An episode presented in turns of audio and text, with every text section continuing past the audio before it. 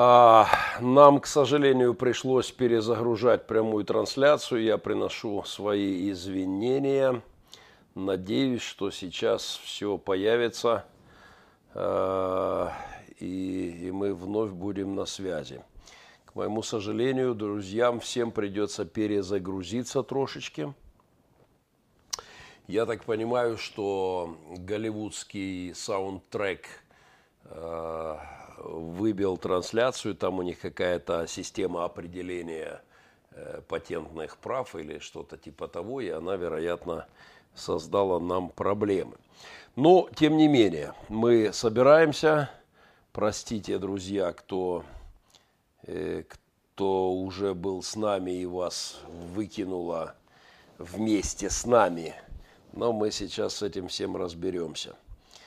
А, так, так, так, так. Так, идет трансляция, Олег, или нет? Почему я ничего не вижу? У меня ничего не видно. Что это? Угу.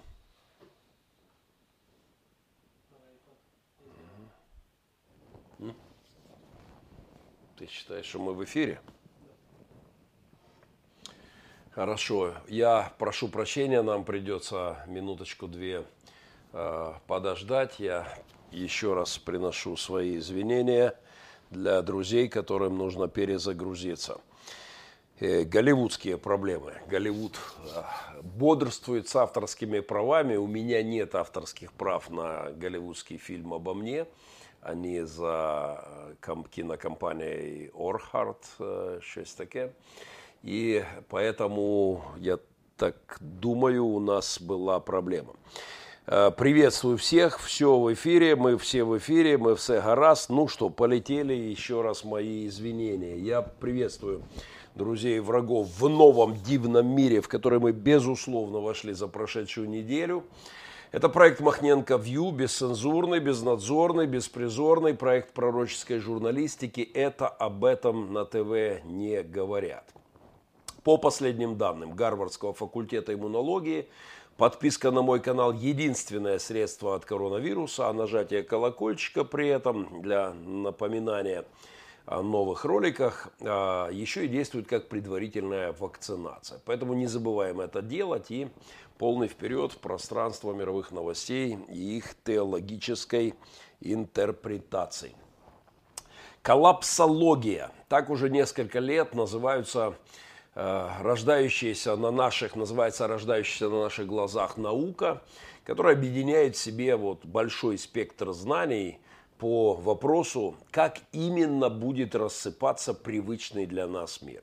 В том, что он будет разваливаться, э, пере, переделываться, переустраиваться, у серьезных ученых сомнений, в общем-то, нет – Поэтому Бродский в своем стихотворении «Пилигрима» безусловно был неправ, когда говорил, что мир останется прежним, да, останется прежним, ослепительно снежным и сомнительно нежным.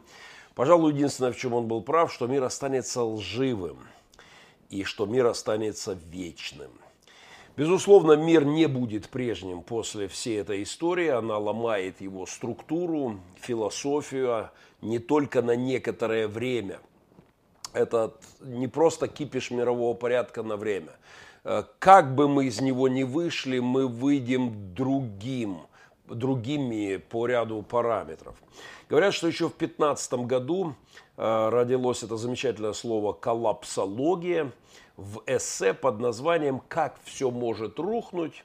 Небольшое руководство по коллапсологии для современного поколения». Я, конечно, тут же готов броситься в бой, э, в апологетическое сражение по поводу авторства и хронологии термина э, коллапсология, потому что в 2015 год это, мягко говоря, слишком поздняя датировка. Апокалипсис – куда более раннее словечко. И, как вы понимаете, я не о фильме Мела Гибсона 2006 года про индейцев, помните, Майя. И даже не про фильм Фрэнсиса Копполы 79 -го года, там, где полковника, выжившего из ума в Камбодже, где-то там э, вот, э, ищут. Апокалипсис апостола Иоанна – древний, наиболее важный учебник по коллапсологии. Откровение снятие покрова, раскрытие знания о конце человеческой истории. А, Откровение Иоанна описывает нам малоприятную картину финальной стадии человечества. И у нас, безусловно, есть достаточно серьезный повод вытереть э, пыль с бабушкиных Библий и ознакомиться с текстом э, последней книги Нового Завета, пророческой книги о последних временах. А там много всего крайне интересного. Мне несколько лет назад как-то попался заинтриговавший меня текст коллапсологического содержания группы ученых из разных сфер. Э, какая-то компашка ученых, разные специалисты, они конструировали реальность каковой она будет в крупных городах мира в случае некой катастрофы, неважно какой глобальной катастрофы. Вот на стыке там социологии, психологии, антропологии и прочих наук они описывали, что будет происходить в городах мира, в мегаполисах, первый день кризиса какого-то мирового масштаба, э, через два дня, через неделю после возникновения какой-то чрезвычайной ситуации. Э, чтиво я вам скажу еще то, но вот что особенно интересно, что у меня чтение этого документа, э, оно совпало, оно наложилось на чтение книги Откровения. Ирония в том, что как раз в то время я читал по плану чтения Писания, э, мы в церкви это практикуем, читал как раз Апокалипсис Иоанна, и вот накладка этих двух чтив, Апокалипсиса Иоанна и современного трактата ученых о катастрофе какой-то глобальной и о том, как будут разворачиваться события в городе, э, как в некоем крупном городе Н, вот эта накладка, она была совершенно потрясающая. Ну, а разворачивающиеся на наших глазах события сейчас, это роскошная иллюстрация к этой теме. Но прежде чем мы продолжим разговор, э, я хотел бы вам предоставить великолепный диалог самых крутых экспертов современности – о проблематике сегодняшнего дня. Республика Пилигрим, два очень молодых э, человека, двое детишек из нашего центра. Вот кто-то из сотрудников включил телефон и заснял так сбоку их разговор о коронавирусе и о происходящих событиях. Это очень увлекательно, и я просто не могу лишить э, моих подписчиков роскошного зрелища. Там 30-40 секунд наслаждайтесь, звук погромче.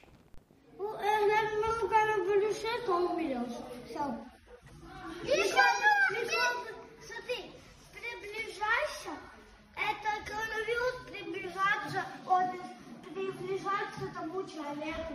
И потом у того человека начинается легкий, плохо с легкими. Да. А я так будешь мне руки, не будешь руки мыть, все. Да, я тебя руками мыть, еду. Все. Да, хорошо. Вот такой замечательный диалог нашей детворы. А, особенно мне понравилось трижды произнесенное малышом и все. Все. Ну, давайте, друзья, прежде всего, а, коронавирус я называю это Евангелием от коронавируса, поскольку это мелочь пузатая, как говорила моя бабушка, а вирус, безусловно, мелочь по размерам. Как правило, вирусы они намного мельче бактерий, и большинство вирусов имеет диаметр э, где-то там в районе 20 нанометров. А, нанометр – это одна миллиардная, одна миллиардная часть метра. То есть это мелочь и вполне себе пузатая, судя по тому, как его там нам изображают. Так вот, к своему 128-летию с момента обнаружения человечеством, задумайтесь, как вообще мы глупы мы обнаружили вирусы всего ничего, 128 лет назад, ну вот буквально, вот, вот вчера вечером, да, всего 128 лет этому открытию, огромадному, глобальному, э, его сделал в 1892 году Дмитрий, э, Дмитрий Ивановский. Э, кстати, в этот год была основана Кока-Кола и футбольный клуб Ливерпуль. То есть Кока-Колу уже пили, а о существовании вирусов на горлышке бутылки или стакана еще не имели понятия. Кстати, мой младшенький сынуха повеселил своим отношением к кризису мировому.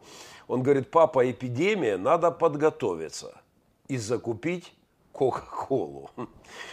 Так вот, вот эта мелочь, вирус, э, коронавирус, причем только один из миллиона известных видов вирусов нагибает человечество. Человечество побывавшая в космосе, накинувшая узду на ядерную реакцию, отправившая марсоходы на Красную планету, опутавшего, опутавшая сетью Wi-Fi весь мир. И вот тебе на. Согласитесь, что это эпическая картина, весьма смиряющая нас в нашей гуманистической вот гордыне. Мы объявили себя богами, мы отреклись от Создателя, но этот наглец – размером с 20 нанометров, 20, э, 1, 1 миллиардная нанометр, 20 э, микромедой. Вот, вот эта мелочь проникает в нас и ставит нас на колени. Не перед ним, это было бы э, высшей тупостью, с ним мы еще повоюем с этим вирусом, а, а перед Творцом, перед Создателем. Эта мелочь напоминает нам о бренности – человеческого существования, от нашей немощи, о шатком положении э, человека на этой планете. Вот эта мелочь проникает и живет в нас. И вот здесь самое время напомнить человечеству о куда более страшных э, вирусах. О макробах. Не ми, а макробах, которые так же, как и микробы, нуждаются в плоти. Э, для своего существования, вот питательная среда, плоть, человеческое тело. Макробы, так называл демонов в одном из своих произведений Клайв Льюис. Они также проникают, но не просто в клетки, а в клетки нашего центра высшей нервной деятельности, в клетки мозгов наших. И последствия деятельности макробов куда более ужасающие, чем любого э, вируса от коронавируса может умереть несколько миллионов человек на планете, пугают нас некоторые эпидемиологи. И это, конечно, ужасно. Но давайте вспомним, сколько убили макробы под именем марксизм, сталинизм, ленинизм. Позвольте напомнить о жертвах эпидемии только красно-коричневого коронамакроба коммунистической вот этой бесовщины, фашистской бесовщины. Ну, цифры мы помним, там, Сталин, да кто ж их считал, 40, 50 миллионов, 60, 70, Гитлер 20, сколько, никто. Мао 45-75 миллионов, Пол Пот 2,5, э, Ким Ир Сен там полтора, два, все очень, и так далее, и так далее. А и это макробы убийцы. Только один из видов макробов, тоже вполне себе макроб по имени Путин, угрохал только в Украине под 20 тысяч э, человеческих жизней.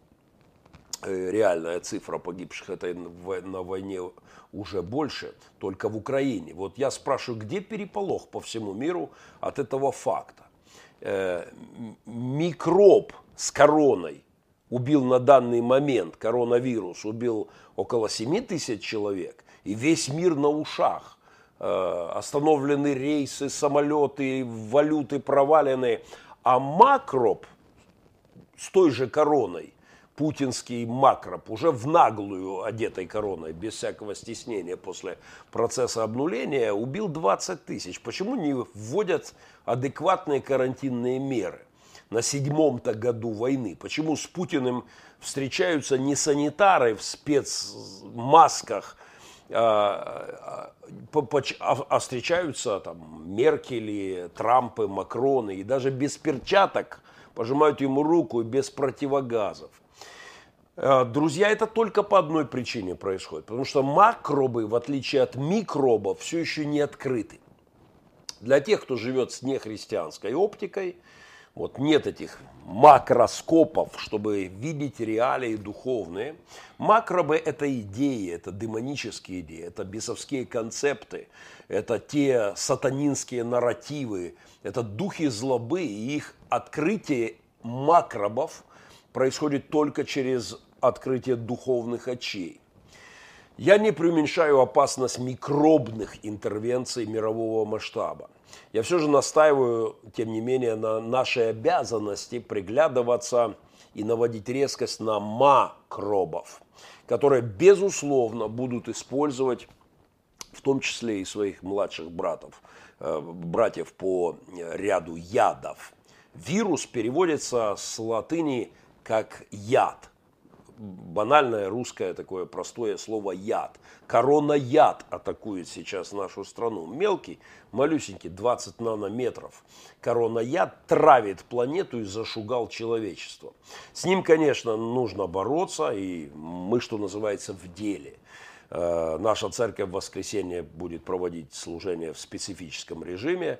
Я буду проповедовать пустому или почти пустому залу несколько служителей будут. Мы просим членов церкви э, до спецрешений воздержаться от массового посещения служений. Мы просим подключаться к YouTube, к э, Фейсбуку и быть на прямой трансляции. Будет прославление несколько человек. Я буду проповедовать в воскресенье. Все, кстати, приглашаю в 11 часов в воскресенье в прямом эфире. Э, мы в деле, но карантины объявлены в Пилигриме, в нашем центре «Маленькая мама», в наших адаптационных центрах, повсюду карантины. Э, но давайте еще раз. Мир микробов открыт совсем недавно, и это было революционное открытие для человечества. Они оказываются повсюду, они влияют на нас, они несут смерть и обеспечивают жизнь. Они кишат везде. И мы в их власти в значительной степени. Но только недавно мы это осознали. За малюсенькими существами, изобилием, влиянием которых на нас мы потрясены, вот э, на, мы, нам нужно еще одно откровение. Нам нужно откровение о макробах, куда более могущественных и еще более влиятельных существ, которыми наполнена жизнь. Клайв Льюис – говорил о том, что когда человечество а, поймет, что существуют не только микробы, но и макробы, всю историю а, придется переписать. Макробы – это яды куда более масштабные, и первый из них – это атеизм, безбожие. А, также короновали себя эти макробы и, и уничтожают род людской куда более масштабным способом. Например, макроб под названием «право на аборты». 55 миллионов жертв в год. А, самые скромные подсчеты международных организаций. 55 миллионов человеческих детских жизней. Вот своими руками убиваем. Э, это 150 тысяч детей в день, круглый год. А почему это происходит? Потому что через оболочку пораженных неверием мозгов и сердец просочилась идея, что нет в этом ничего плохого. И ни один концлагерь, друзья, не работал с такой мощностью в истории. В Освенциме в день сжигали, возможно, тысячу, возможно, тысячу двести человек на пике сатанинской мощности. Так вот, сегодня 150 освенцимов э, работает по миру и сжигало прямо сегодня э, детей. 150 освенцимов на пике мощности.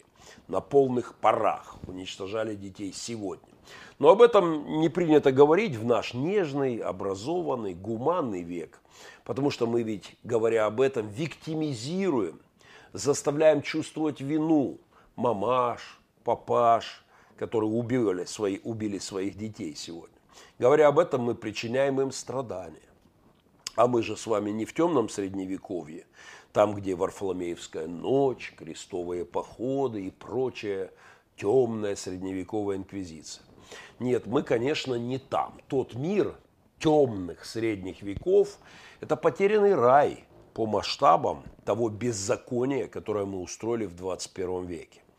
Варфоломеевскую ночь легко бьет одна, любая ночь СССР 1937 года – или китайской там, культурной революции и многих других событий. И в это наши-то светлые времена. Макробы, прячущиеся за микробами, э, это тоже тема для большого разговора. Я убежден, что вот этот кипиш весь с коронавирусом будут пытаться использовать для себя яды, вирусы, куда более масштабного уровня, чем 20 нанометров – микробы называют неклеточным инфекционным агентом.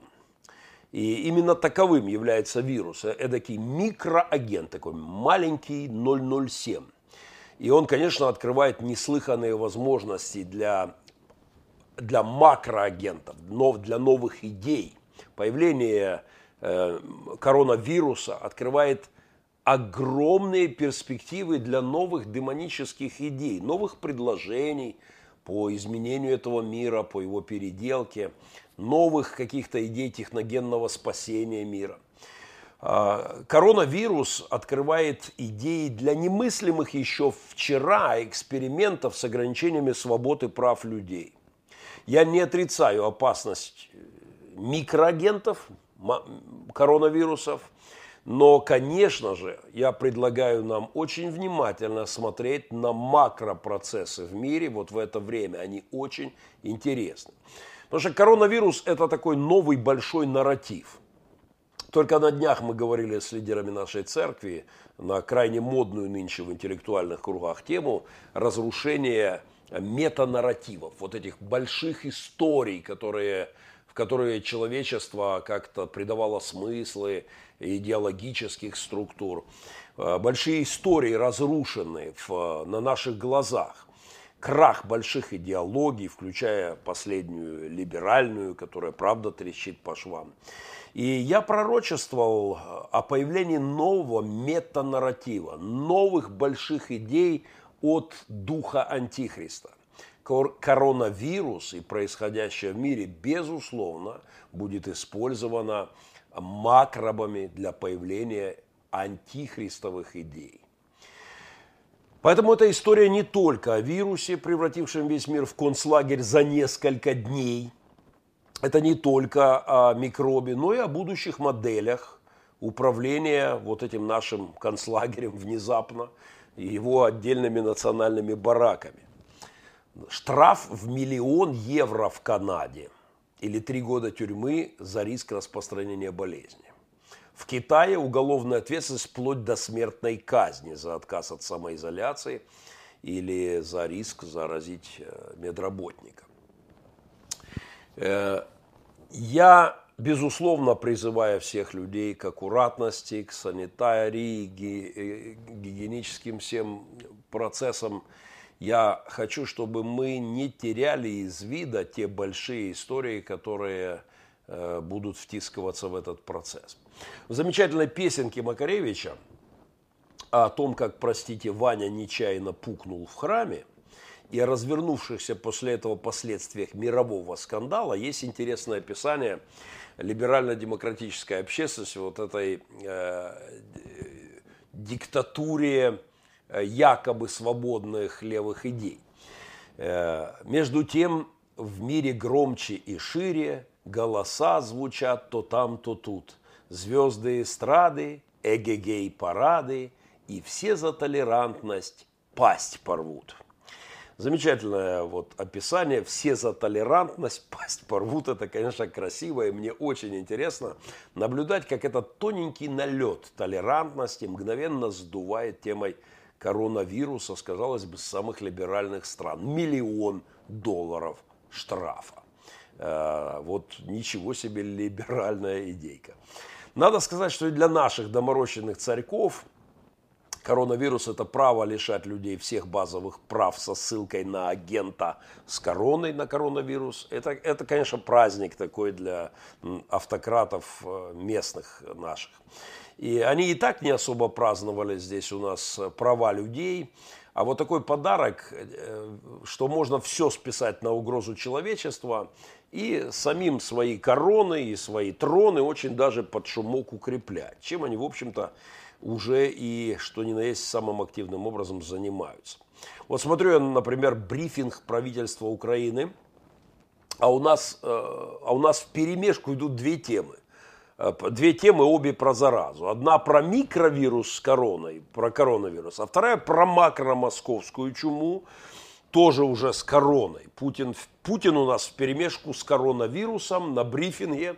Вот две темы там, ДНР и вирус. Да, Путин в перемешку с коронавирусом. И в этом, конечно же, есть что-то принципиально символичное. 20 секунд рекламки, и э, мы вернемся в эфир. У нас много интересного сегодня.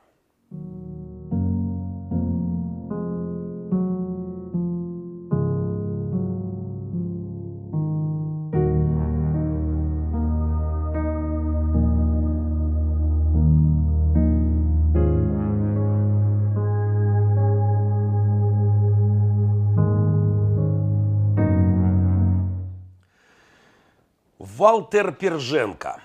Валентина Терешкова – первая женщина-космонавт. Так расшифровывалось популярное имя, которое давали девочкам особо впечатлительные и политически сознательные мамаши после полета Терешковой в космос. Второй вариант этого имени был Валтер Першкосма. И, конечно, теперь после невероятно важной инициативы Валентины Владимировны э, об обнулении сроков правления Путина – Конечно же, следующее поколение мамаш, таких крым-нашисток, путинисток, должно эту традицию вспомнить, так сказать, обновить или обнулить. С учетом очередного вклада в историю и сохранения великого кремлевского кормчего у власти за особые заслуги перед партией и Родиной, Терешкова должна теперь стать из Валтер Першкосмы – надо как-то добавить ее в это имя Валентина Терешкова, первая женщина-космонавт, надо добавить ее заслуги перед Путиным. Поэтому я предлагаю э, такой вариант имени Валтер Першкосмопутка. Именно с таким гордым именем должны попы крестить хотя бы ну, с десяток тысяч маленьких россиянок. В общем, благодарить не надо. Ждем новостей о появлении и, и росте популярности имени Валтер Першкосмопутка. А, в общем, Валтер Перженко отчебучила, или, можно сказать, отчепучила с идеей об обнулении, и теперь по праву будет еще и с удлиненным именем Валтер Пешкосмопутка. Знаете, мой сосед в детстве, он профессионально обнулял электросчетчик в своей квартире в Хрущевке, где мы жили с родителями, и предлагал эти услуги по обнулению счетчика э, соседям. А он тырил эти килоджоули, ваты у государства, делал это весьма лихо. И, но, знаете, даже сосед, алкоголик, тырящий электричество в советском колхозе, и то чувствовал себя неловко. Вот как-то он, он такой, знаете, был застенчивый воришка, как там в «12 стульях». А, но вот сегодня никаких проблем со стыдом, похоже, нет у Путина и его сфор. А, и, и весь этот цирк с Валтер Перш, Жен, Валтер Перш Космопуткой, э, это, и этим конституционным псевдосудом, это, конечно, цирк еще тот. Подписывайтесь на мой канал. Последние тренды в научно-исследовательской медицине подтвердили, что растворы для внутривенного и внутримышечного введения, как и таблетки подъязычные по своим терапевтическим и трансдермальным свойствам, даже в случае инъекционного применения и пролонгированного действия не обеспечивают транспарентного эффекта в той степени, как нажатие кнопок «Нравится» и особенно кнопочки «Подписаться» на моем YouTube. А, небольшая рекламочка и понеслись вперед.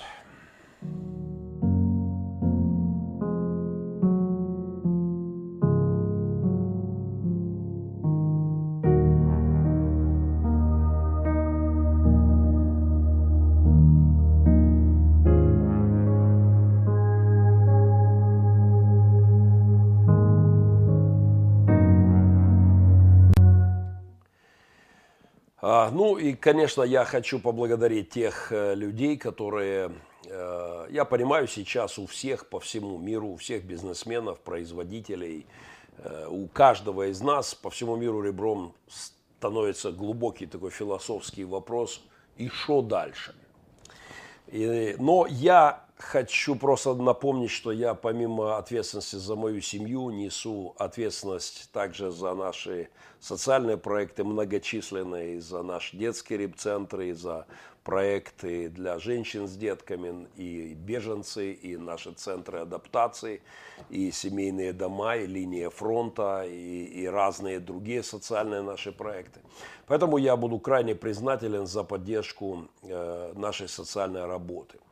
Э, номер карточки в роликах вы видите мелькает, и также э, в описании под блогом он непременно появится, не знаю, есть сейчас или появится позже. Э, ну, а сейчас важная новость.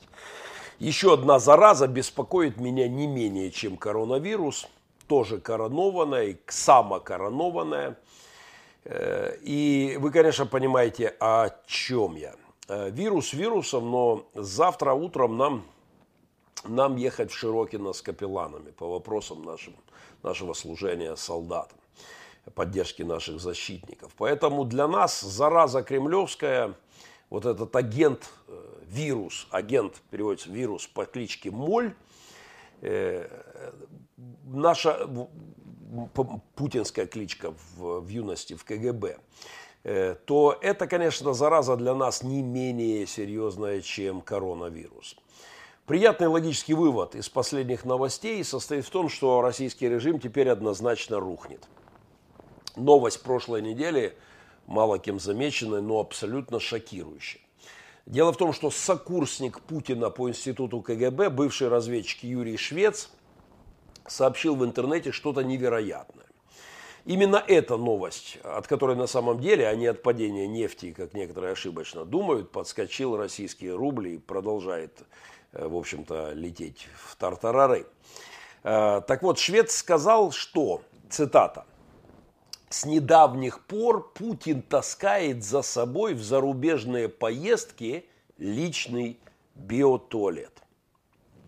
Еще пару лет назад я сформулировал важнейший в истории русской мысли философский вопрос, есть ли у Путина дырка в пятой точке. В нашумевшей американской комедии народ Северной Кореи, узнав, что Ким Чен Ын ходит таки, ходит таки в туалет, что от тяжелой работы на благо партии не все сгорает внутри, когда народ понимает, что Ким Чен Ын ходит в туалет в той комедии, столкнувшись с этим фактом, они прозревают – они понимают, что он обычный человек и поднимают восстание и сносят диктатора. История с горшком Путина, с которым он наказывается, носится с недавних пор по миру, это новость, которая должна открыть русскому народу глаза на истинное положение дел. Бывший коллега Путина Юрий Швец, разведчик, конечно, говорил не об этом, а о том, что у Путина, вероятно, серьезное заболевание, ему нужно таскать за собой горшок, чтобы враги, охотящиеся за его анализами, а так бывало в истории, да, прогнозировать развитие событий, но чтобы они не поняли, что у него за диагноз. Вот как толкует э, путешествие с персональным туалетом российского матча его бывший коллега. Но мне кажется, дело не в возможной онкологии Путина, а в болезни раболепствования его подданных, которые смотрят на Кремль как на нечто сакральное, Богом неспосланное и царственно освященное. Для поддержки вот этого ощущения помазанников, богоданной власти, для вот этого мистического э, восприятия власти работает целый отдел КГБ в рясах – московского патриархата и, судя по всему, его протестантская веточка этого же отдела в пасторских костюмах. Так вот, их постоянная хвала узурпатору, она призвана поддерживать ощущение якобы присутствующей мессианской роли чекиста, усевшегося уже два, более 20 лет назад в главное кресло России, а теперь еще и одевшего самому себе э, корону путем обнуления. И вот тут на тебе – они из него делают мессию, а новость о сортире, с которым, как оказывается, под мышкой носится Путин, все сакральность исчезает в миг.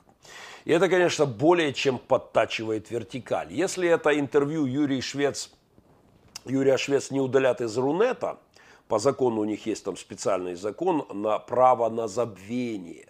э, вот, что хотят, то и удаляют, то если не удалят немедленно это интервью швеца Гордону, то режим начнет шататься. Обожествление лидеров, кого бы и чего бы то ни было, от президентов и первых секретарей до лидеров бизнес-империй, до лидеров церквей, до епископов, это тяжкий грех. Не сотвори себе кумира, сказано не мной, и куда раньше, чем завелись Путины в Кремле или Ким Чен Ыны, там выше 38-й параллели. Ходит ли Путин в туалет? Вот ключевой философский вопрос для россиян. Есть или нет дырка у Кима, у Ким Чен Ына? Это судьбоносно, это ментальный перекресток мировоззрения Северной Кореи. Простые ли они люди? Волей судеб или силой своих интриг, коварства, подлости, оказавшиеся на вершинах власти? Или это посланные с неба спасители, э, эдакие сверхчеловеки, по Ницше и по его верным ученикам Гитлеру и Сталину. А, от ответа на этот вопрос многое зависит. Что им позволено и что нет, зависит ровно от ответа на этот вопрос. Что входит в их обязанности перед народом, каковы права людей, на головы которых они уселись, свесив свои костлявые диктаторские ножки и поплевывая на всякие мелочи типа там Конституции, понятия о правах людей и прочих свобод. Давайте вспомнем еще раз Декларацию независимости США. Цитата.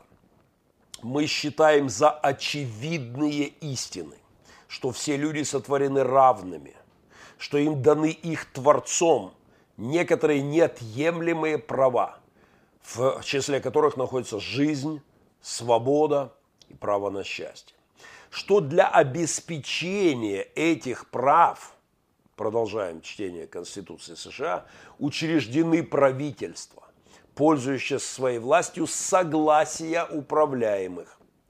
Дальше, что если какое-либо правительство препятствует достижению этих целей, то народ, вот здесь россияне записывайте, имеет право изменить или большими буквами, красным, уничтожить его и учредить новое правительство принято континентальным конгрессом 4 июля 1700, боже мой, 76 года, за 100 лет до открытия вирусов.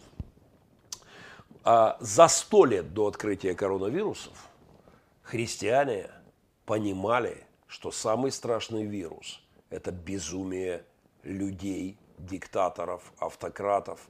И этому вирусу дали достойный отпор.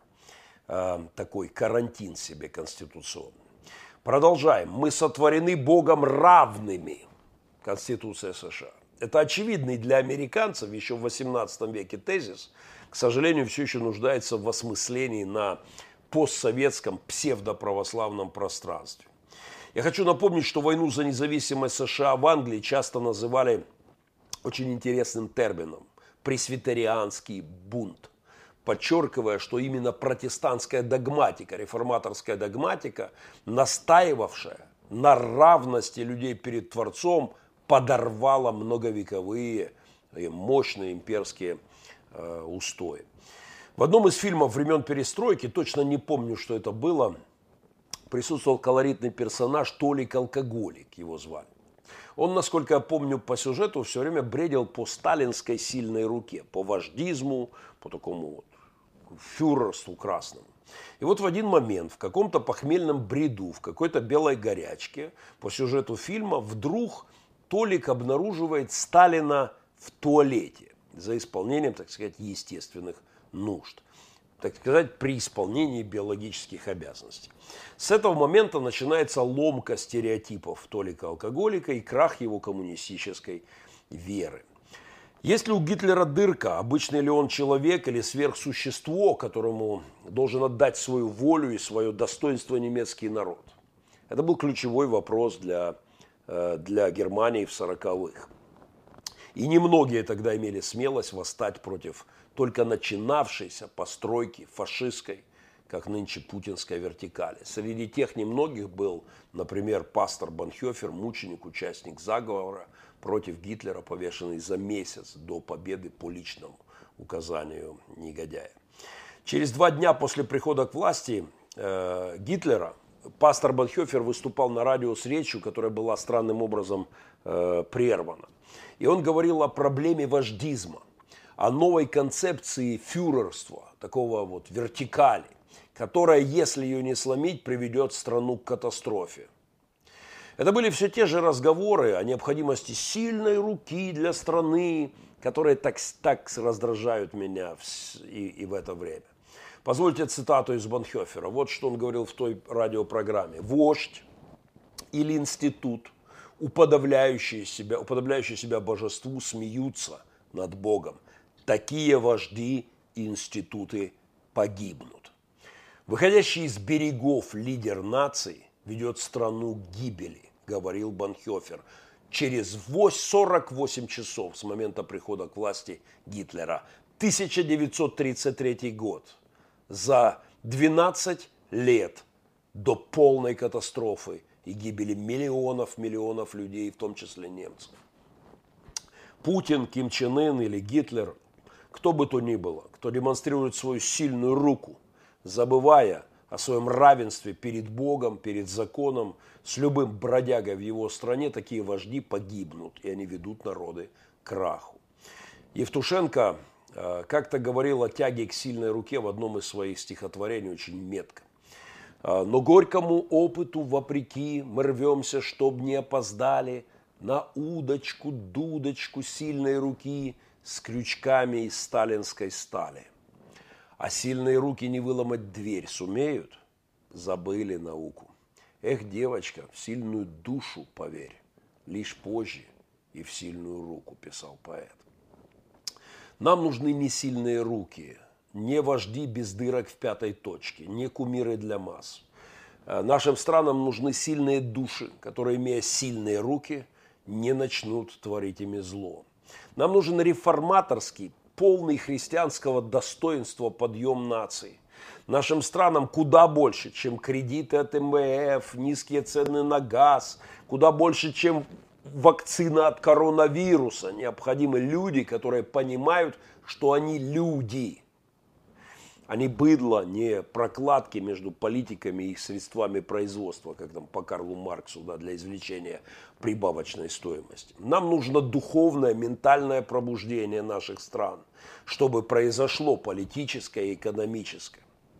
Кстати, именно так выглядела история США. Перед войной за независимость, перед тем, как колонии в Новом Свете вырвались из-под имперской идеологической рухляди, перед, и стали великой страной, Америка пережила три мощных духовных волны обновления, именуемых нынче великими американскими пробуждениями. Именно в результате этого появилось поколение, которое больше не исповедовало принцип вседозволенности власти которая больше не верила в концепт фюрерства, которая ни разу не сомневалась в наличии дырок у своих вождей.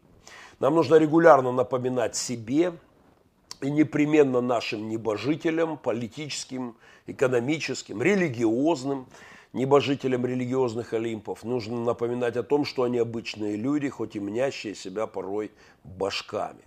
Через охраны, джипы, бабки, счета, яхты – через виноградники, они впадают в искушение и отрываются от почвы.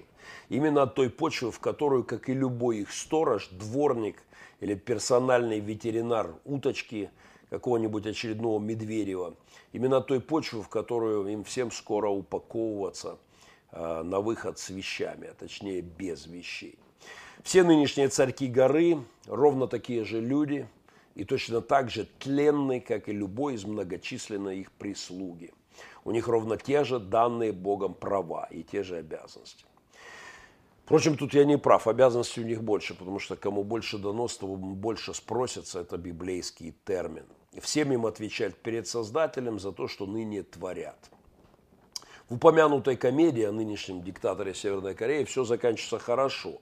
Во время интервью Ким Чен Ын Э, детские комплексы которого были задеты в прямом эфире, разрыдался, демонстрируя свою человеческую немощь и, извините, обделался. А корейский народ вдруг понял, что Ким Чен Ын обычный человек. И есть у него дырка в пятой точке. Это богословско-философская новость для Северной Кореи в той дурацкой, в общем-то, комедии стала причиной революции в стране и смены режима. Боги ли ваши диктаторы? Если дырки у Путина и Кима, решать вам, народам этих стран. И ровно от этого решения зависит судьба ваших народов. Впрочем, как и ваших детей, а возможно и внуков. Так что, россияне, обратите внимание на информацию разведчика, коллеги Путина о биотуалете, который таскает с недавних пор э, за вот с, собой господин Путин таскает этот передвижной. Ну а дальше, как там в песне «Вставай, страна огромная, вставай на смертный бой с кремлевской силой темною, с чекистской ордой». А, так что я хочу призвать проявить верность русской традиции и устроить в связи с коронавирусом, точнее в связи с двумя коронавирусами, э, и микро, микробом и Путиным, устроить, э, как повелось на Руси, чумной бунт – Среди всяких глупых дурацких традиций московского православия, всяческих там маслениц, Ивана Купала, каких-нибудь или иных дней, помню с детства, Илья нагадил в реку, бабушка говорила. Вот среди всех этих глупых традиций есть одна старая э, традиция, которую я хочу напомнить россиянам. Это традиция чумных бунтов. Вот это важно сегодня обновить в памяти. Обычно, когда приходила чума, народ поднимался в России и сжигал ну хотя бы отчасти Кремль. Мне эта идея кажется достаточно актуальной. Вот, например, в 1771 году непосредственным поводом к восстанию во время чумы был запрет, наложенный московским архиепископом на проведение молебнов у Боголюбской иконы Божьей Матери. Э, вот э, епископ стремился предотвратить массовое скопление народов во время чумы, способствовавшее, естественно, ее распространению. А в результате запрета толпа разграбила Кремль, там, э, Чудов, Донской монастырь, убила архиепископа, после чего стала громить богатые дома, карантины, чумные больницы и вот дома элит.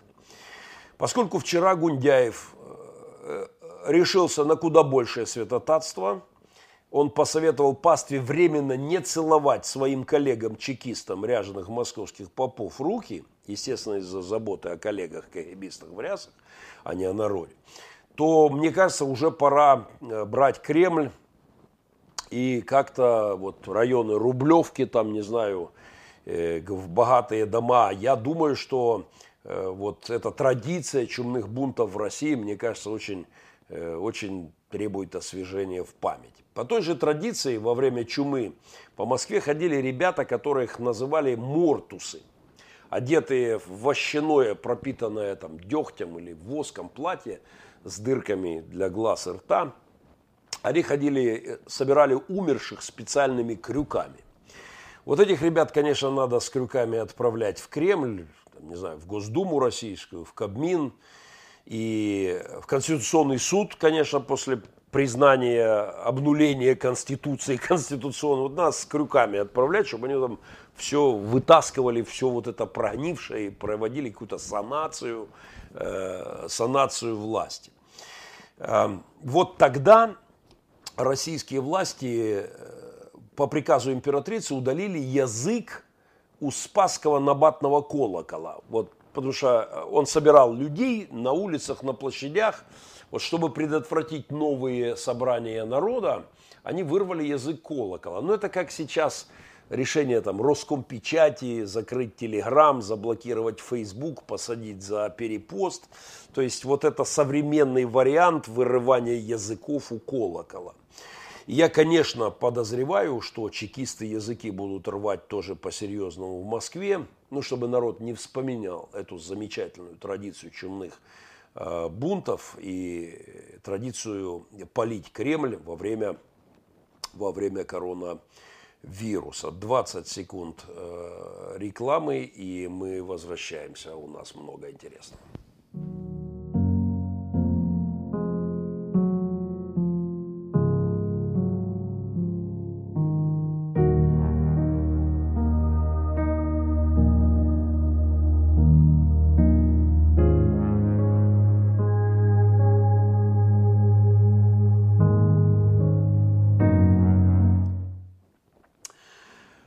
Подписка на мой канал действует не только, э, спасает не только от коронавируса, но и от следующих видов заболеваний. Артриты, э, ревматоидные артриты, атипичная пневмония всех видов, э, всякие сарсы, а, а, от болезни педжета, деформирующий артрит, от острого аппендицита, олистита, от остеохондроза, ветряной оспы, гастрита, гепатитов, а также от грыж, от всех видов грыж абсолютно. Ставьте, э, ставьте подписаться, ставьте лайки, жмите на колокольчик. Это проект Махненко Вью, и мы говорим о том, о чем по телевизору не говорят. Это про это на ТВ не говорят. Говоря о коронавирусе и чумных бунтах на Руси, я хочу вспомнить недавний российский сериал «Эпидемия», снятый, кстати, накануне этой вот истории с коронавирусом. Ну как здесь не разгуляться моим друзьям-конспирологам с, вот, с теориями заговора? В 2019 году вышел на экраны сериал «Эпидемия», Э, вот там э, события в России, какой-то вирус накрывает Россию, а похоже по последним кадрам, что весь мир. И народ, осознавая в этом сериале, народ, осознавая, что над ним издевается, что его уничтожают, берется за всякие подручные инструменты и идет на тамошний российский, судя по всему, ОМОН. Народ там Э, начинает э, сопротивляться и расстреливать, народ расстреливают зондер команды своеобразные, и народ в обратку где-то там в деревне вооружается и идет мочить этот, соответственно, ОМОН. Там очень есть интересные фрагменты. «Зачем мы идем?» – спрашивает усомнившийся в целесообразности сопротивления э, расстрельным командам ни в чем не повинных людей. «Зачем мы идем?» – спрашивает усомнившийся мужичок – у женщины, возглавляющей восстание? Ответ замечательный. Потому что нельзя так с нами, отвечает она. И ведет народ на бой.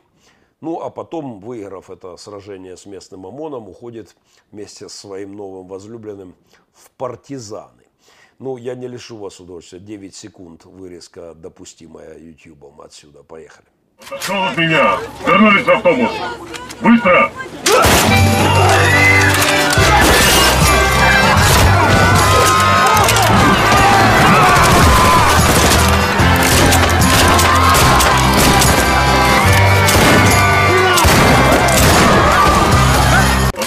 А, сериал «Эпидемия», э, снятый прямо перед мировым катаклизмом с коронавирусом, это интересно.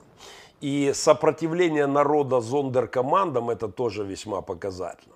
То, что путинская власть превратилась э, как раз в эти зондеркоманды, расстреливающие людей и на Немцовом мосту, прямо под окнами своими и у нас тут в Широкино, это давно правда, и это очевидно для любого человека. Но вот тех женщин, русских таких Жан, Жан Дарк, которые бы встали, вот, подняли народ, повели на Кремль, как-то их пока не видать. Впрочем, я надеюсь, они на подходе. Вот те самые, что там, Конян на скаку или Путина э, в его галопе сумасшедшем остановят и в горящую хату войдут.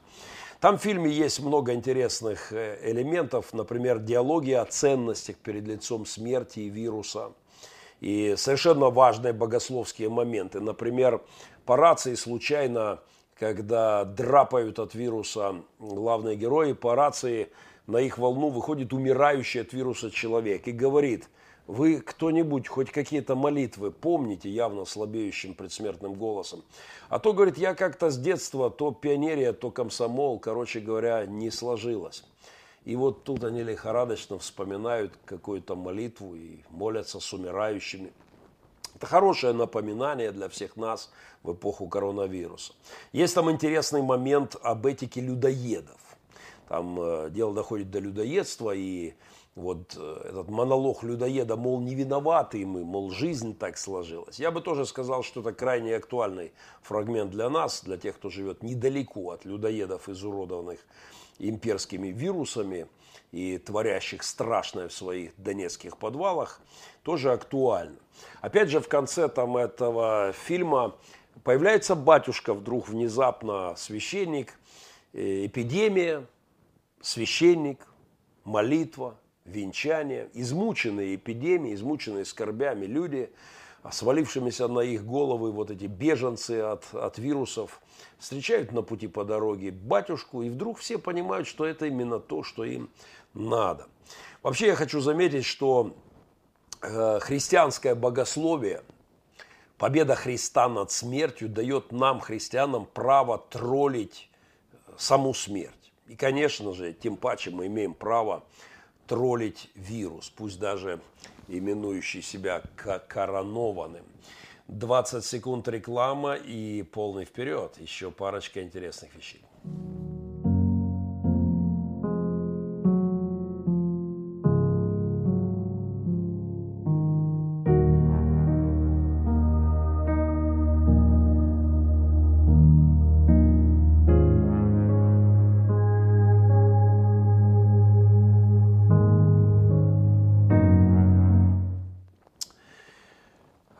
Национальном педагогическом университете, э, в Полтавском национальном педагогическом университете на прошлой неделе я имел привилегию стать спикером на международной практической конференции, посвященной столетию основания колонии имени Горького.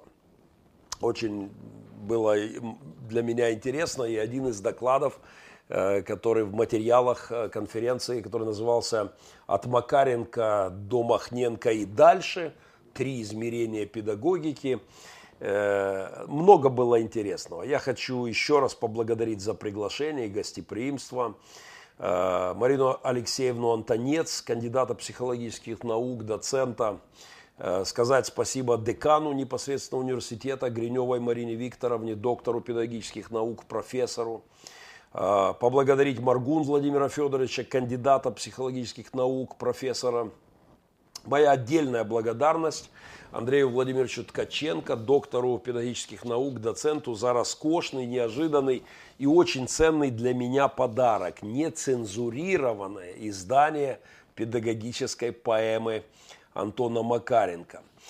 А, я в детстве читал трижды э, педагогическую поэму. Я не думал тогда, что мне придется писать ее своеобразное продолжение, не педагогическую поэму.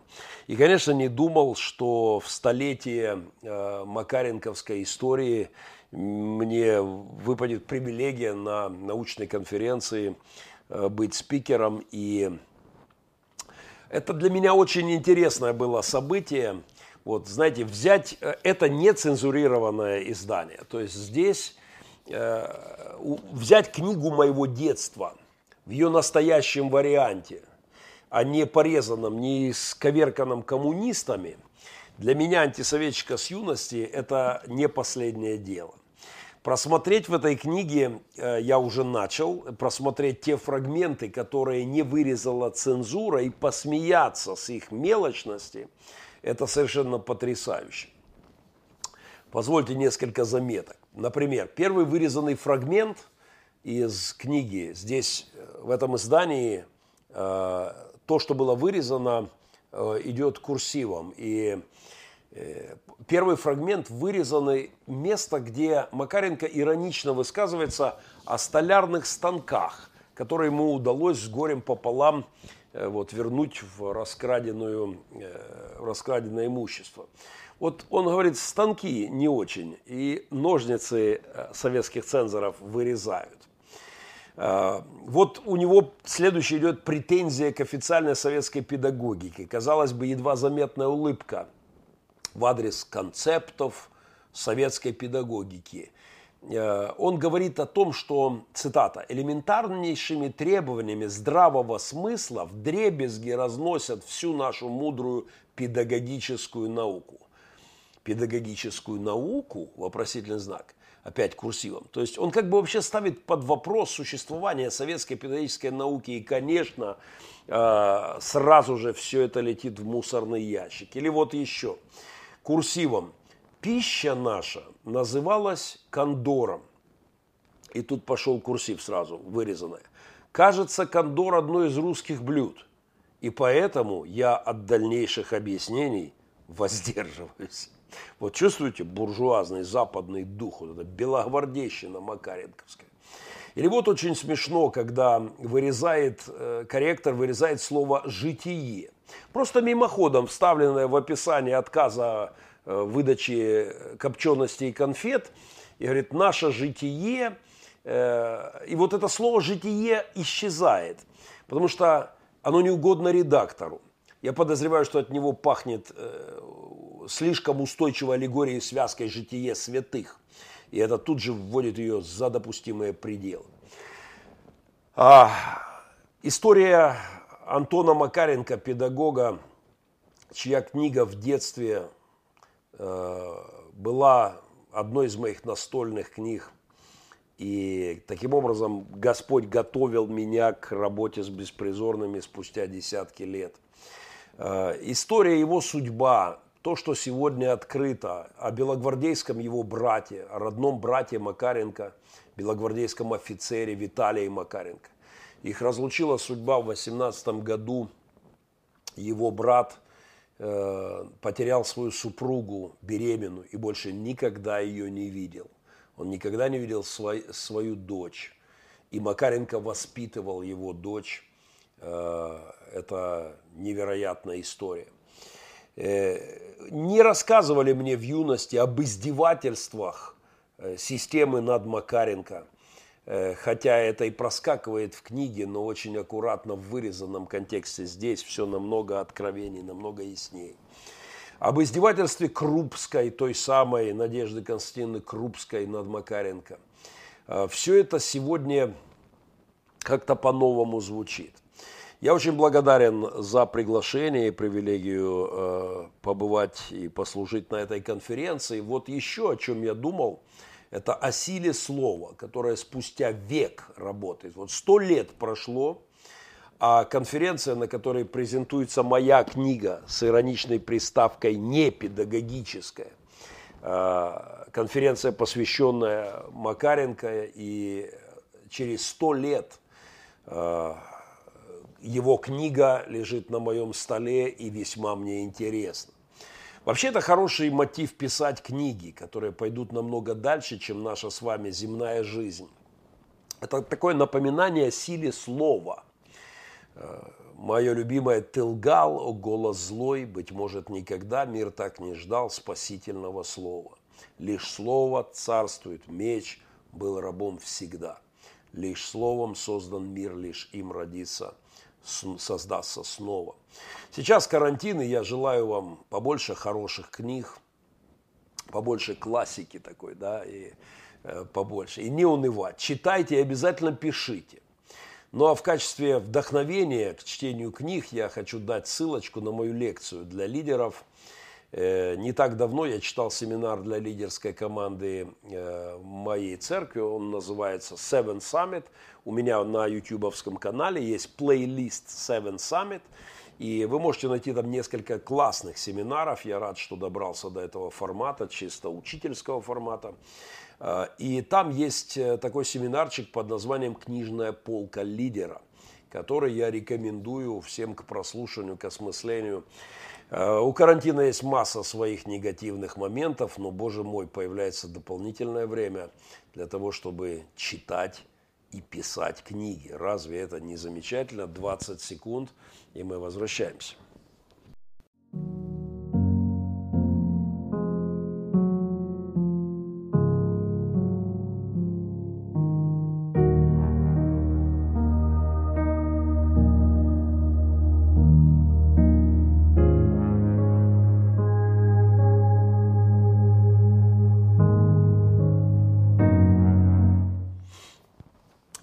Подписка на мой YouTube. Э, Министерство здравоохранения Украины, несмотря на свою занятость э, коронавирусом, подтверждает, что подписка на мой канал практически решает проблемы с нефроптозом, это опущение почек, обезвоживанием, дегидрацией, облысением, э, оперативной контрацепцией, не уверен, ну, раз есть, значит есть.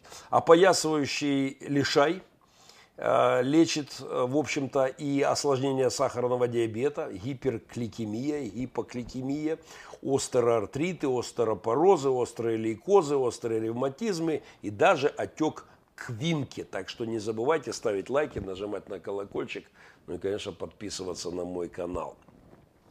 На днях у меня был повод вспомянуть не очень добрым, но честным словом господина Блохера Лошария.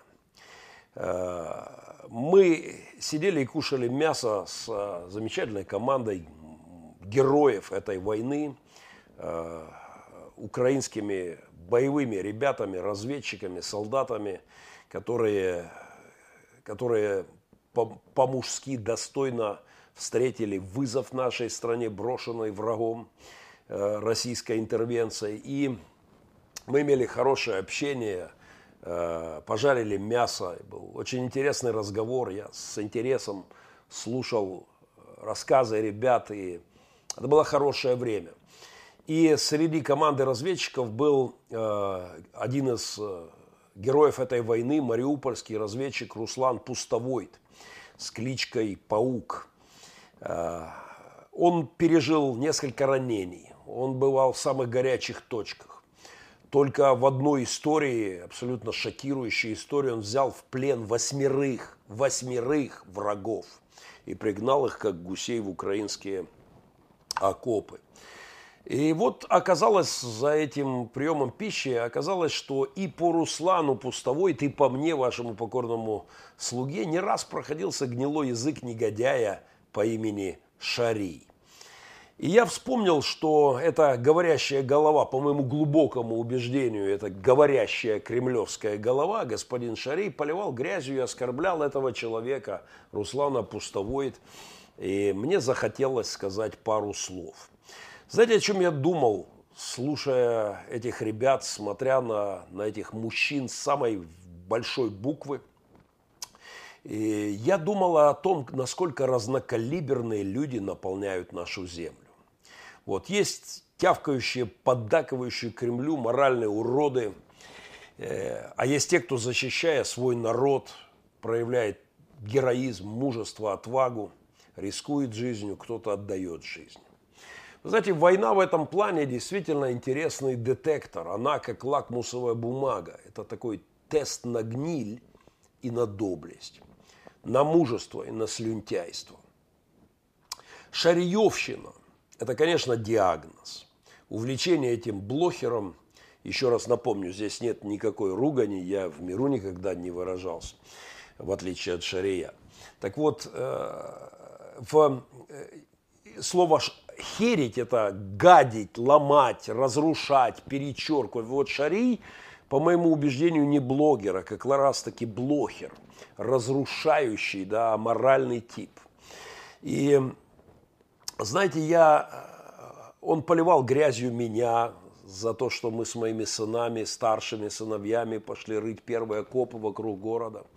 Он поливал грязью э, мой город, он врал многократно а, об Украине и поливал просто, искажал факты, брехал нагло всей моей стране. И э, сидя и общаясь с Русланом Пустовойт, я почему-то вспоминал Шария и вот несколько тезисов просто, просто вспомню. Вот 9 мая, 9 мая 2014 год, когда в моем городе есть попытка захвата РУВД, убивают офицеров, убивают солдат. Знаете, вот этот день красиво разделяет, калибрует э, людей. Потому что чем был занят Руслан Пустовойт, разведчик, в тот день он рисковал своей жизнью, спасая офицеров из горящего э, э городдела милиции. Он вырывал эти решетки.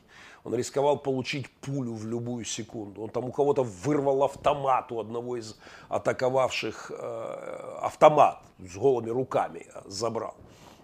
Э, это с одной стороны. Да? Что делал Шарий 9 мая 2014 года? Он брехал, он поливал грязью мой город. На его заголовок о тех событиях гласил «Войска Коломойского расстреливали прохожих». Знаете, вот так едут просто войска Коломойского, думают – Хочешь пострелять в этот день? А, кстати, 9 мая, давайте постреляем по кому-нибудь.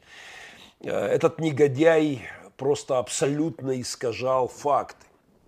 И вот так получилось, что в то 9 мая вот подвиг одного парня и мерзости, низости, подлости, скотства другого.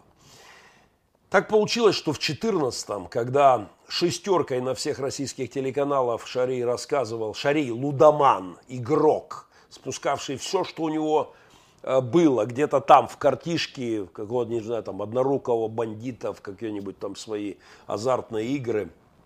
Вот в то время, когда Шарий э, на всех российских телеканалах брехал, Руслан Пустовойт воевал. Воевал, защищал мою страну, защищал мой город. Шарий, обвиненный своей собственной сестрой, там у них судебные разборки, она обвиняет его в педофилии, в воровстве. И э, вот сегодня Шарий гоняет эту сестру там по судам, э, нанимает хороших адвокатов, каких-то в российских посольствах рекламируемых, естественно и тягает эту сестру, э, э, ту самую сестру, у которой он клянчил возможности приехать к ней в Европу, которая, судя по всему, его приняла там как-то в гости. Вот он гнобит свою сестру, она пригрела эту гадюку на, с, э, у себя там, да, и она сейчас пакостит сестре, как и всем. Так вот, в 14-м Шари рассказывал нам про проплаченные проукраинские митинги в Мариуполе. А Руслан Пустовойт в это время воевал за мой город, за мою страну. Воевал, хоронил друзей. Доктора выковыривали у него 63 осколка из тела. 63 осколка из тела. А в 14-м, когда свои медиаэкспертные, прости господи, лживые комменты о событиях в Украине транслировал для врага э, подлец по имени Шарий, Руслан Пустовой воевал. В связи с вышесказанным я хотел бы еще раз напомнить блохеру Лошарию о ДНРовском черте. Я как-то посвятил ему свой комментарий. Э, но несколько тезисов повторю. Поскольку он не раз снимал гадкие ролики про, про, про то, что делает, делали христиане, защищая, про мою позицию – Э, про моих сыновей оскорблял. Я просто хочу напомнить э, пару вещей. Э, лошарик, я почему блохер лошарий. Лошарик это любимая игрушка целого поколения советской детворы. И вот в мультике про лошарика он то исчез, рассыпался на шарике на арене цирка, а потом появился вновь. Вот это, это, это то, что случилось с господином Шарием. Он был лудоман, был игрок, который проигрывал, спускал все абсолютно. И потом вроде бы как бы остановился и покаялся, а потом начал играть по-крупному, уже в масштабах страны.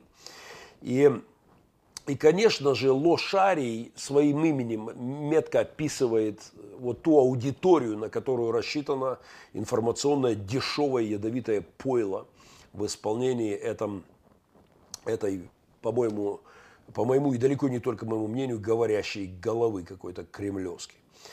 А читатели и зрители Шария, мозги которых этот парень вливает помои, заваренные в Кремле на донбасской крови, это категория специфическая.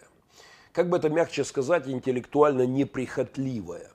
Старая поговорка аферистов, а Шарий специалист вот в этой сфере афер, игромании, да, старая поговорка «без лоха и жизнь плоха» дает мне право соединить фамилию Блохера и превратив из Шария в Ло-Шария. В свою доблохерскую эпоху он был игрок, не перес... он...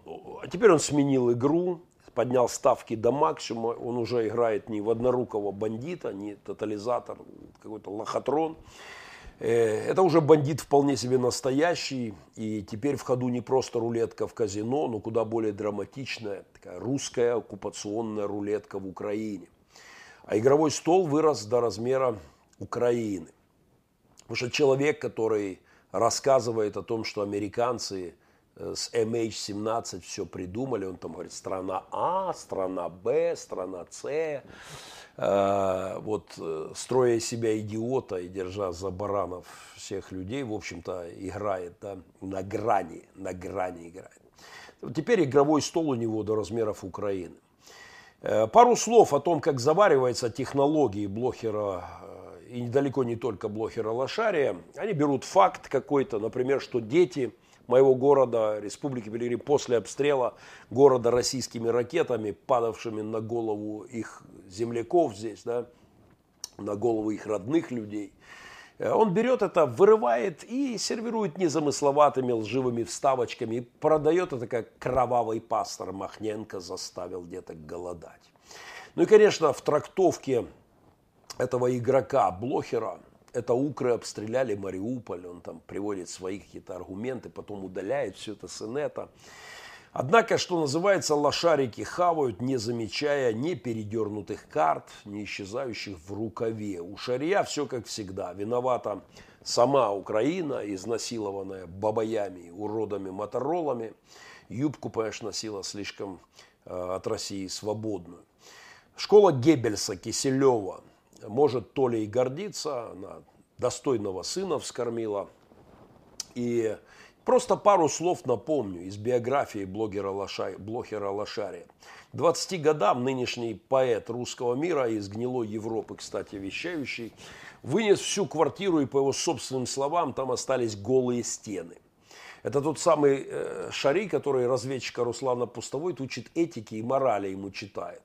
Это особенно смешно смотрится, вот, но Шари учит этике, Шари учит этике разведчика.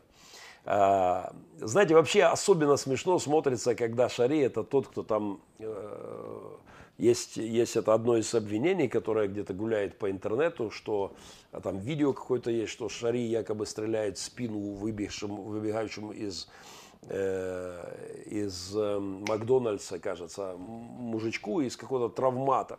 Так вот, когда такой Шари э, стреляет э, куда-то там играет в эти войнушки, оскорбляет разведчика, инструктора по рукопашному бою, обучающему спецназ, взявшему восьмерых пленных, когда он оскорбляет его, внимание, сексуальными аллегориями, это очень смешно смотрится. Когда моим сыновьям, чемпионам Украины по боксу, этот парень э, за монитором Э, матеря их, оскорбляет своими гадкими намеками. Ну или мне тоже, тоже как бы в прошлом-то чемпиона Донбасса по борьбе бросает сексуальное оскорбление через монитор. Это все, это все про калибр людей. Э, мы кушали с разведчиками, я смотрел на героев этой войны, на отважных мужчин, э, и мне припомнилось, что не так давно это раздутая ютьюбом, троллями мелкая ничтожная личность, выносящая мозги украинцам и одураченным россиянским сторонникам. Вот мне вспомнилось, что на фоне общения с разведчиками, с побратимами, э, это смотрелось как-то по-особенному. Вот ты видишь, как уродливо, как далека от реальности картиночка Ютьюба и этого надутого Э, медиа-эксперта. Знаете, когда-то Шари брал из дома телевизор, такси, в ломбард вывозил и в рулетку все спускал. Теперь порядок обратный. У него теперь русская рулетка в Украине, европейское такси, его можно в телевизоре. С юности Шари начал заниматься всевозможными махинациями, и азарт, который его охватывал в процессе, этот парень как-то передал фразы. Он сказал в одном из интервью, если я долго не играл, мог бы и брата убить. Ну что ж, у него теперь получается как бы два зайца. И играть получается по-большому в медийном пространстве. И убивать братьев через свою брехню об Украине, а ложь об Украине стоит потом человеческих жизней, а он, а он брехливое существо. Все РОВД меня знало, говорит он в одном из интервью, описывает, Лошарий описывает свою популярность в молодости. Конечно, он вырос теперь, э, мне нельзя грубые слова употреблять, поэтому я очень интеллигентно скажу. Все ограничено, рациональное, обработанное Кремлем мозговое пространство теперь знает тебя, Толя. Играй, Толя, играй. У профессионалов-реабилитологов диагноз лудомания называется F63.0.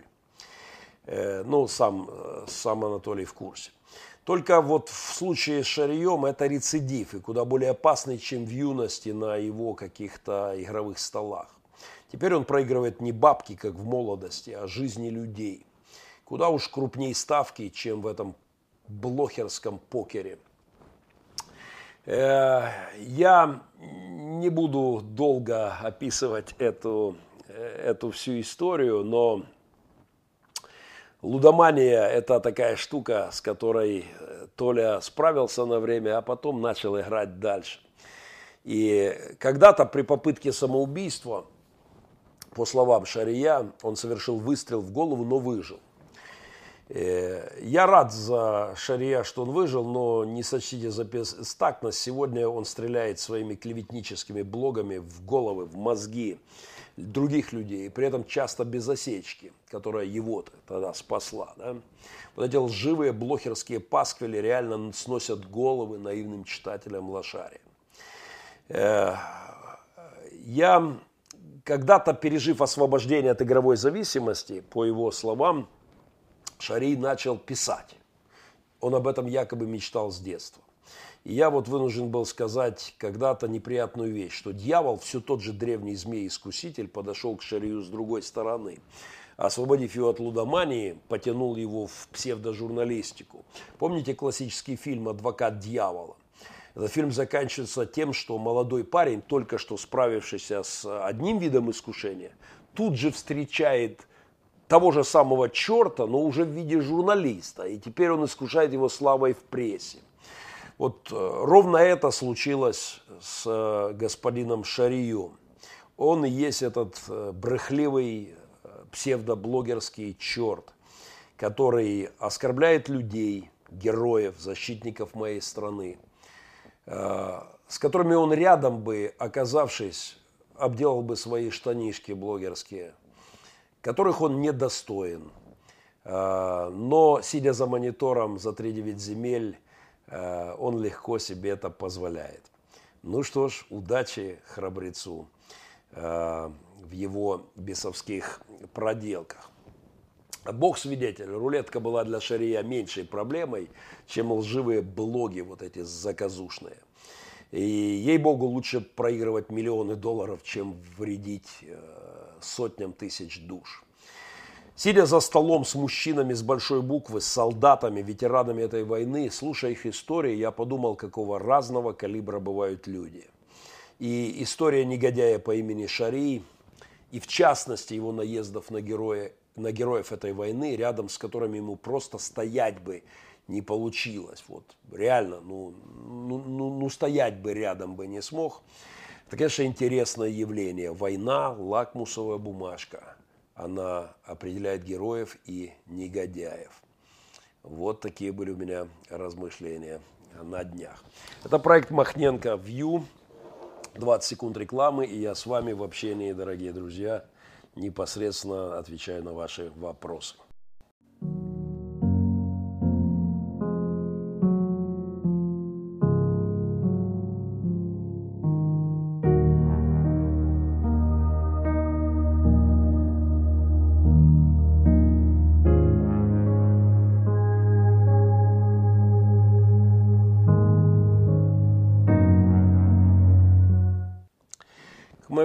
Последнему разговору о блохере Шарие, э, лжеце и подлеце и герое разведчики паук, по, под именем Паук, я советую посмотреть э, два материала. Я попрошу моего помощника показать обложечки. Во-первых, это последняя программа моя э, в, Бандеров, в Бандеровском подвале, где я брал интервью у разведчиков и, в частности, у Руслана Пустовой, где невероятная история. Я вам советую на моем YouTube-канале плейлист в подвале, в Бендеровском подвале. Посмотрите, это интересный материал. Э, просто no comment, что называется. Ну и второе, я вот свой старенький блог, несколько отрывочков из которого я сегодня процитировал, он так и называется «Блохеру Лошарию о ДНРовском черте». После этого блога Шарий не спал до 4 утра, писал обратку, потом в течение недели не спал три раза, писал три обратки подряд. Э, друзья, я с вами здесь на связи. Витание с Диканьки принимаем.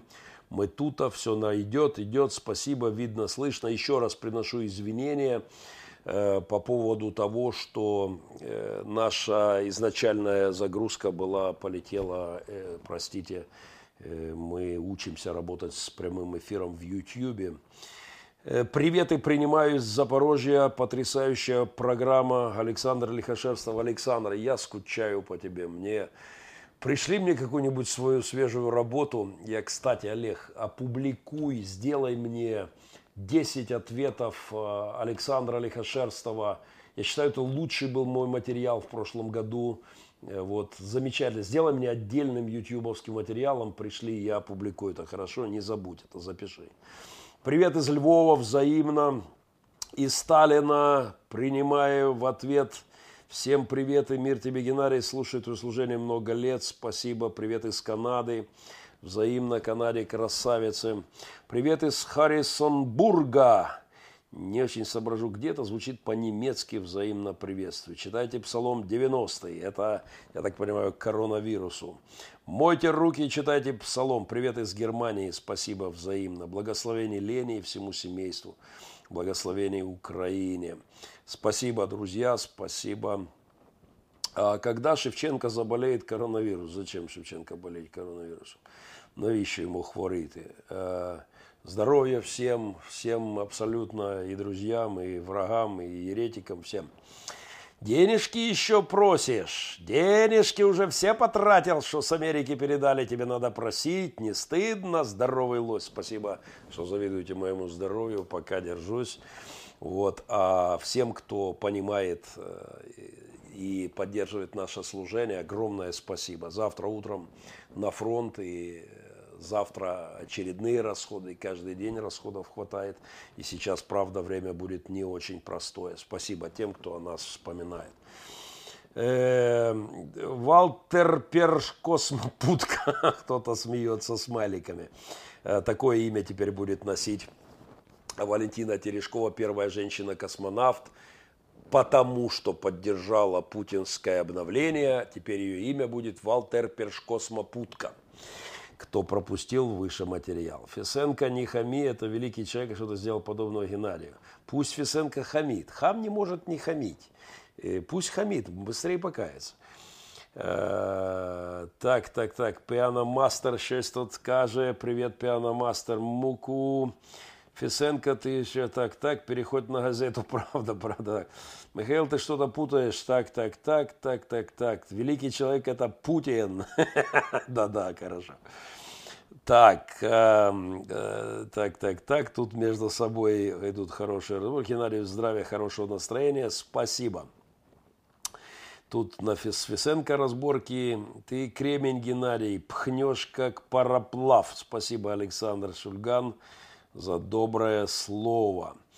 Неужели вам интересно слушать, как ходит в туалет Путин? И, э, я, в общем-то, не об этом. Я, если вы не слышали в процессе, я о том, что российскому народу пора проснуться и понять, что человек, э, подлец и негодяй узурпировал власть, и пора его отодвигать пока дело не закончилось совсем э, большими трагедиями, которые и так не маленькие, в общем-то. Смотрите, так, так, так, великий христианский привет с Немеччины.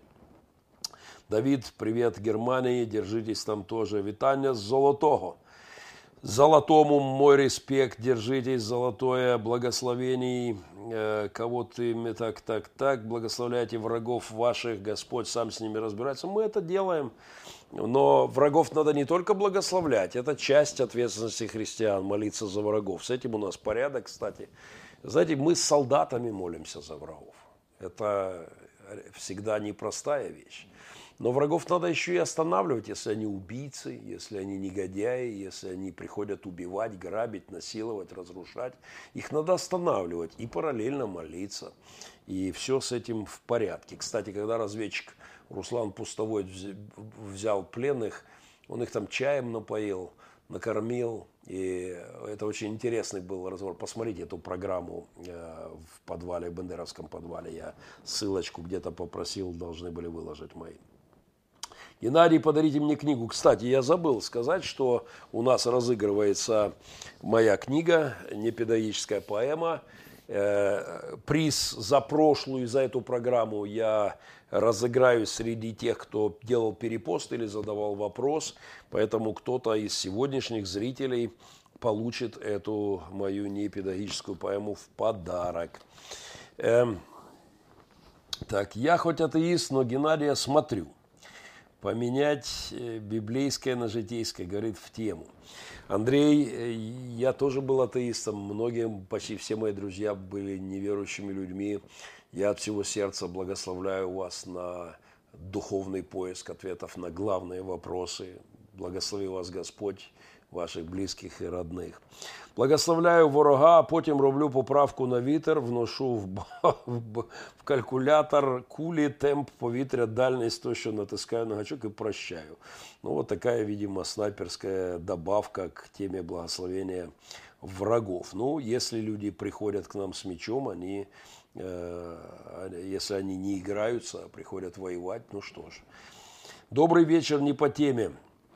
Мы говорим о нацистах, кого выращивает Русь. Сейчас разрастается более опасная, хуже нацистов нация, офники и такими группами подростков, офников, убийц э, улавливают. Не совсем пойму, что за офники. Ты знаешь, что такие офники? А ну-ка, по, по, а ну, посмотри, что за офники. Напишите мне чуть подробнее. Я первый раз слышу этот термин. Верно сказано, все люди равны, не нужно благотворить лидеров стран, церквей и так далее. Однозначно. І ворог йде в стране Мальборо. Так, так, так, так, так, так, так. Яким чином можна придбати вашу книгу Геннадій в Німеччині? В Німеччині немає моєї книги. В Німеччині тільки коли я буду в Німеччині. Пишіть адрес в Германії, телефон в Германії, якщо буду где-то недалеко, заеду на чашку кофе и привезу книгу с доставкой, что называется. Я планирую, надеюсь, если переживем все эти карантины, где-нибудь в районе начала лета, может быть, оказаться в Европе. Буду рад, пишите телефоны в Facebook, приглашайте в гости. Я э, бываю иногда в Европе, в Германии в частности, то буду рад с доставкой на дом, так сказать. Слава Иисусу Христу! Аминь и, и аминь. Фисенко глубокий смысл приходит не сразу. Если ты никогда мне не стоял в слезах в своей спальне перед Богом на коленях, ты никогда не поймешь, извини, но ты как бы с другой планеты, тебе ничего не понять. Геннадий красавчик, давай зробимо це разом. Офники в России – это группы смерти.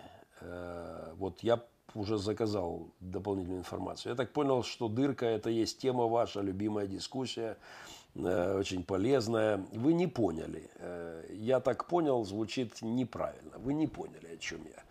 Э, вероятно, были сильно заняты, либо в шахматы в детстве не играли. Михаил, так, так, так. Людмила, если обычный ребенок попадет к офникам, спасибо еще раз. Я не понимаю темы, поэтому позже. Шановные, не реагируйте на тролля. Как здоровье жены? Супруга болеет, мы сражаемся с болячками. В этом году я и до еще этого карантина объявил о том, что я отменяю все крупные летние проекты, которые я планировал, чтобы быть э, отдельное время со своей возлюбленной семьей и попытаться преломить тренд. Слава Украине, героям слава! Э, так, так, так, да я, так, так, так, так, так, так. Пастор Мир, вам вопрос по Мартину Лютеру. Муки в озере Огненном будут иметь окончание, библейское основание. Спасибо за ответ. Я не совсем пойму э, суть вопроса. Напишите мне чуть подробнее, пожалуйста, чтобы я мог внятно ответить. Э, наслаждайтесь, побольше денег давайте. Спасибо, Алекс Висенко, что переживаете что э, спасибо, что так переживаете за наши фінансові заботи. Э, так, так, так, гарну справу робить. Каждый проповедник уникален и нет осуждения и предела для славы Божьей. Прошу не забыть ответить на мой вопрос по вечности Мукада. Я не понял вопрос, Сергей. Задайте мне его в Фейсбуке в личку. Наиболее удобная для меня платформа, э, чтобы я понял суть вопроса и мог ответить. Пожелаем э, всем пробуждения Фесенкам. Да, амінь. Е, так, так, так. Ого, скільки героїв і всі бивші роби комсомольці. Конспирология – любимое занятие одноклеточных. В это время Зеленский, потакая олигархам, сдает Украину Путину. Но это мы еще побачим. И, так, так, так, так, пионерский, да, тут разговор пошел о пионерских галстуках. – Э, спасибо за добрые слова поддержки. Книжная полка лидеров, ссылку бросил Олег наверху. Есть ссылочка на семинар о важности книг тролів вчить мову. Ви дійсно настільки далекі від того, що було 30 років тому. Питання, де піаномастера? Так, так, так, так, так, так. Я не могу в споры между вами вклиниваться. Так, так, так, так, так, так, так. Зараз там.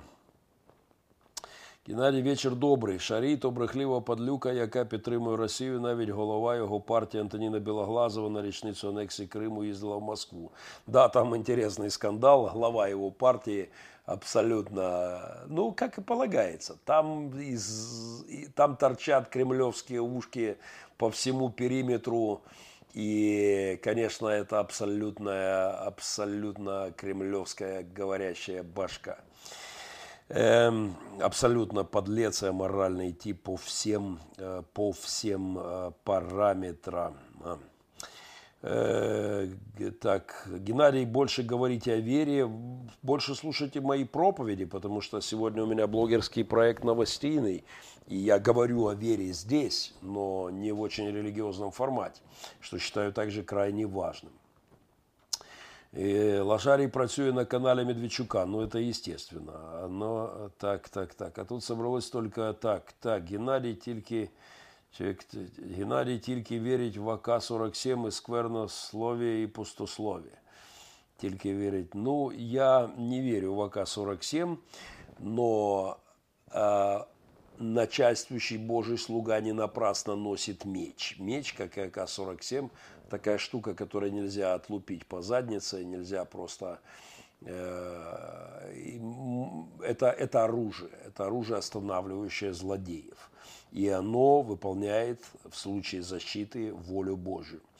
Безусловно. Так что в сегодняшних условиях, если бы Новый Завет писался в наши времена, было бы сказано начальствующий не напрасно носит АК-47 или что там еще.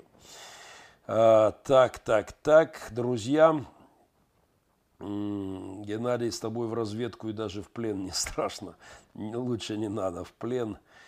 И слава богу, что есть кому ходить в разведку куда более профессиональным людям, чем я. Вообще, правда, восхищался. Мы в этом общении с ребятами-разведчиками, я просто слушал и невероятные истории мужества. Я говорил, хлопцы, мне надо было включить диктофон, потому что там на целый том книги фантастических историй, которые это правда ребята с большой буквы. И когда какое-нибудь э, чудо в перьях, э, раскачанное российскими телеканалами, поливает их грязью, это на самом деле комплимент, просто комплимент разведчикам. Э, так, так, так, поехали. Пум-пум-пум-пум, так. Павел Ерохин, Привет, Геннадий. И чем твои блоги от Шария можно отличить? Духом, Павел. Духом. Но для этого надо, чтобы дух работал, определитель. И с этим, я так понимаю, есть трудности. Где проповедь в это тяжелое время? Где Бог? Э, мои проповеди, плейлист проповеди, и там, там проповеди. Здесь э, аналитическая программа новостейная с христианским обзором событий. Привет из США. Это еще не такое тяжелое время, только цветочки. Тяжелое время впереди. Согласен с этим абсолютно. Абсолютно. Привет из Массачусетса. Взаимно. Залишиться відгук без межі, мов шепіт, чи зойк, може рокет, що лине з прирви. Стихи, что ли? Ні. Заезжай, заезжай в Каролину. Давно не был в ваших краях. Привет из Барселоны вот куда мечтает попасть мой сынуха. Позовите в гости в Барселону. У меня сын фанат Барсы. На днях зашел, слезы в глазах. Папа, матч Барсы отменили. Из-за карантина он фанат Барселоны. Мой малой, если живете в Барселоне и есть где преклонить голову, напишите мне в а, Facebook, в личку. Может, когда и буду в тех краях, заскочу, кофе попьем и поможете сориентироваться с тем, как попасть младшему на матч Барселоны. Бог в правде, а не в болтовне. Это тоже правда, абсолютная правда. Вы там на Украине двигаете президентов, а Путина вам не сдвинуть, кишка тонка. Наслаждайтесь вашим Путиным. Абсолютно лобызайте его еще 16 лет или сколько там. А, пусть пересидит, как этот, Сабуза, Сабуза, 82 года, президент Занзибара. Я, не, не Занзибара, забыл, что это Э, Свазиленд, сваз, слишком много, Свазиленда, президент 82 года, король Свазиленда, наслаждайтесь ради Бога. Только уберите, уберите это чудо от нас. Э, Христ, так, так, прошу ответить на мой вопрос, присланный в чат. Э, не вижу. Так, так, Сергей, так, Христос помазанник, христианство хождение в помазании. Угу, угу, угу. Так, так, у Путина своя роль в истории. Например, Бог употребил Путина, чтобы глупых украинцев, чтобы не допустить присоединить Украину к Европе. Боже мой, что ж у вас в головах, бедняги, а? Э, Гитлер все с Гейропой бился. Э, точно та же самая песня. Клюете вы на всю эту чушь демоническую легко. Макробы балуются вами, играют вами в игрушечки. Ваше мнение по вопросу о вечных муках, они конечны или бесконечны?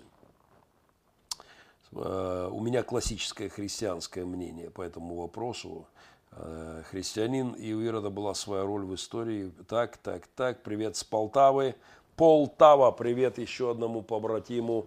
Приветствую, Полтава. Э, друзья, мое время истекло. Огромное спасибо всем, кто был с нами в эфире я еще раз приношу свои извинения за то, что мы вынуждены были перезагрузить прямой эфир.